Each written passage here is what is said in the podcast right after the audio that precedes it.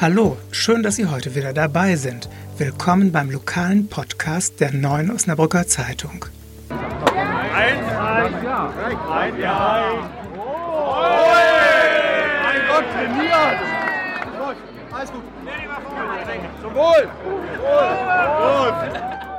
Kommen Ihnen diese Klänge vertraut vor? So hört es sich an, wenn auf der Maiwoche ein Fass angestochen wird. Schon jetzt freuen sich viele auf die fröhlichen Tage vom 8. bis zum 17. Mai. Es könnte aber sein, dass das Bier in diesem Jahr teurer wird. Warum? Das lassen wir uns gleich von meinem Kollegen Wilfried Hinrichs erklären.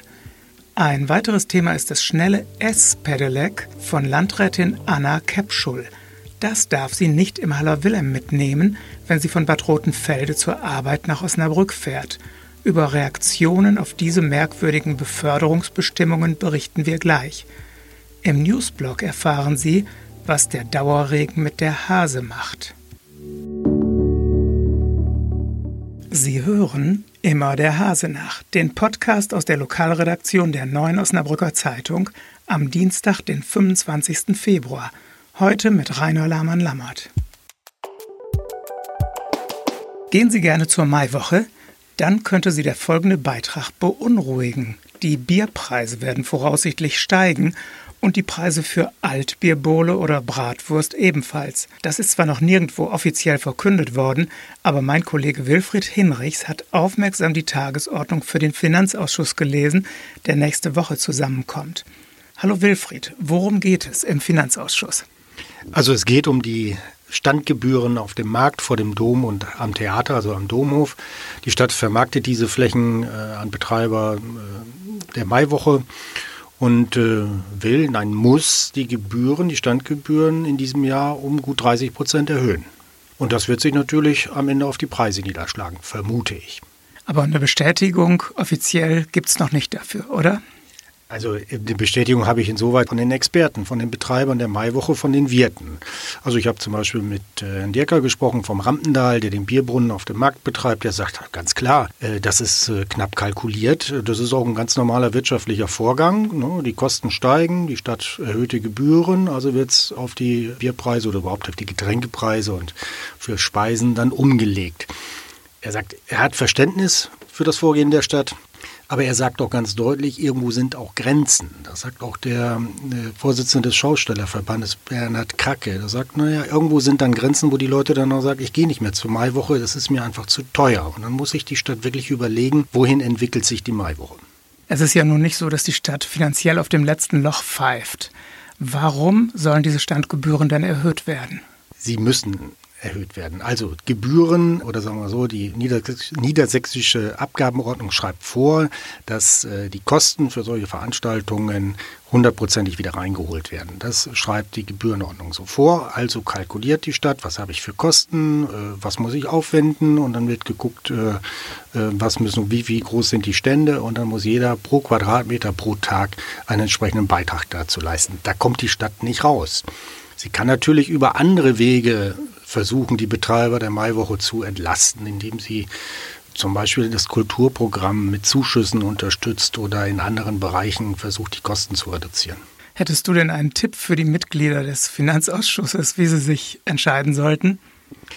Ja, mein Tipp wäre, überlegt nochmal grundsätzlich, wie die Maiwoche mit öffentlichen Mitteln gefördert werden kann. Es ist umsonst und draußen und an diesem Konzept will wirklich niemand rütteln und das soll auch so bleiben. Aber das Kulturprogramm und sagen wir mal wirklich gute Zugpferde und tolle Bands hier in die Stadt zu holen und das nur über die Getränke zu finanzieren, das wird immer schwieriger oder die Preise für die für den Konsum sind so hoch, dass sie eben nicht mehr für jeden finanzierbar sind. Ich gehe davon aus, dass ab 2021 es zumindest ein Teil des Kulturprogramms mit öffentlichen Mitteln gibt. Naja, dann wollen wir mal sehen, ob es einen Osnabrücker Bierkompromiss gibt. Und dann hoffen wir mal, dass das Bier immer noch gut schmeckt, auch wenn es teurer ist. Vielen Dank, Wilfried. Ja, wir freuen uns schon auf die Maiwoche. Mein Gott, trainiert! Es ist knallrot und ziemlich flott, das S-Pedelec von Landrätin Anna Kepschul. Eigentlich wollte sie damit zur Arbeit fahren und dabei das E-Bike im Haller Wilhelm von Bad Rotenfelde nach Osnabrück mitnehmen. darf sie aber nicht, weil ihr Fahrrad bis zu 45 Stundenkilometer erreichen könnte und ein kleines Nummernschild braucht. Versicherungspflichtige elektrohilfsmotorisierte Fahrräder sind von der Mitnahme ausgeschlossen, heißt es in den Beförderungsbedingungen der Nordwestbahn. Bei der Deutschen Bahn ist es genauso. Ein langsameres E-Bike ohne Nummernschild dürfte Anna Kepschul also mit in den Zug nehmen. Der Fahrgastverband Pro Bahn hält es für unsinnig, dass S-Pedelecs draußen bleiben müssen, während baugleiche Pedelecs mitgenommen werden – die Geschwindigkeit, die ein E-Bike fährt, darf in der Bahn keine Rolle spielen, sagt Karl-Peter Naumann, der Sprecher des Fahrgastverbandes. Solange das schnelle E-Bike nicht größer ist, sei es doch völlig unerheblich, ob es sich um ein Pedelec oder um ein S-Pedelec handelt. Ähnlich äußert sich Uwe Schmidt, der Vorsitzende des Allgemeinen Deutschen Fahrradclubs Osnabrück. Das ist Unsinn, weil es sich um die gleichen Fahrzeuge handelt, sagt er. Überraschenderweise widerspricht der ADFC-Bundesverband dem Osnabrücker Ortsverband. Die Einschränkung bei S-Pedelecs hält der ADFC-Rechtsreferent Roland Huhn für nachvollziehbar. S-Pedelecs sind Kraftfahrzeuge und werden als das Verkehrsmittel für lange Wege beworben, sagt Huhn. Beim Pendeln mit Zweirad und Zug werde üblicherweise der längere Wegteil mit der Bahn zurückgelegt. Für die letzte Meile wird aus Sicht des Fahrradclub-Rechtsreferenten kein S-Pedelec benötigt. Der Sprecher der Nordwestbahn, Steffen Högemann, zeigte sich kompromissbereit und sagte unserer Redaktion, wir wollen uns nicht grundsätzlich gegen die Mitnahme von S-Pedelecs sperren, dann müssten die Kapazitäten aber erhöht werden und zum Beispiel ein zusätzlicher spezieller Fahrradwagen geschaffen werden. Der verkehrspolitische Sprecher der Grünen im Niedersächsischen Landtag, Detlef Schulz-Händel, sieht extremen Handlungsbedarf und er hält eine zeitnahe Änderung der Beförderungsbedingungen bei Nordwestbahn und Deutscher Bahn für nötig. Er sehe selten restlos überfüllte Züge mit Fahrrädern und E-Bikes. Eine Ausnahme für S-Pedelecs könne man daher jetzt schon umsetzen, auch weil die Zahl im Verhältnis zu normalen Pedelecs derzeit noch sehr gering sei.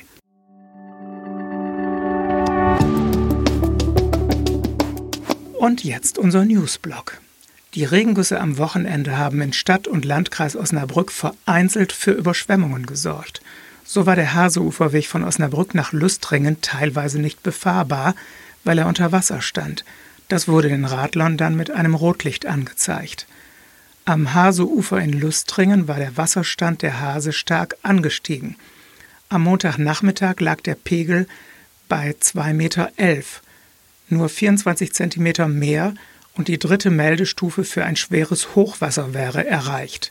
Aber so weit kam es nicht. Am Dienstag war die Tendenz schon wieder abfallend, meldet der NLWKN, der Niedersächsische Landesbetrieb für Wasserwirtschaft, Küsten- und Naturschutz. Das war unser heutiger Podcast aus der Lokalredaktion der Neuen Osnabrücker Zeitung. Danke fürs Zuhören. Bleiben Sie uns gewogen. Morgen melden wir uns wieder mit Immer der Hase nach.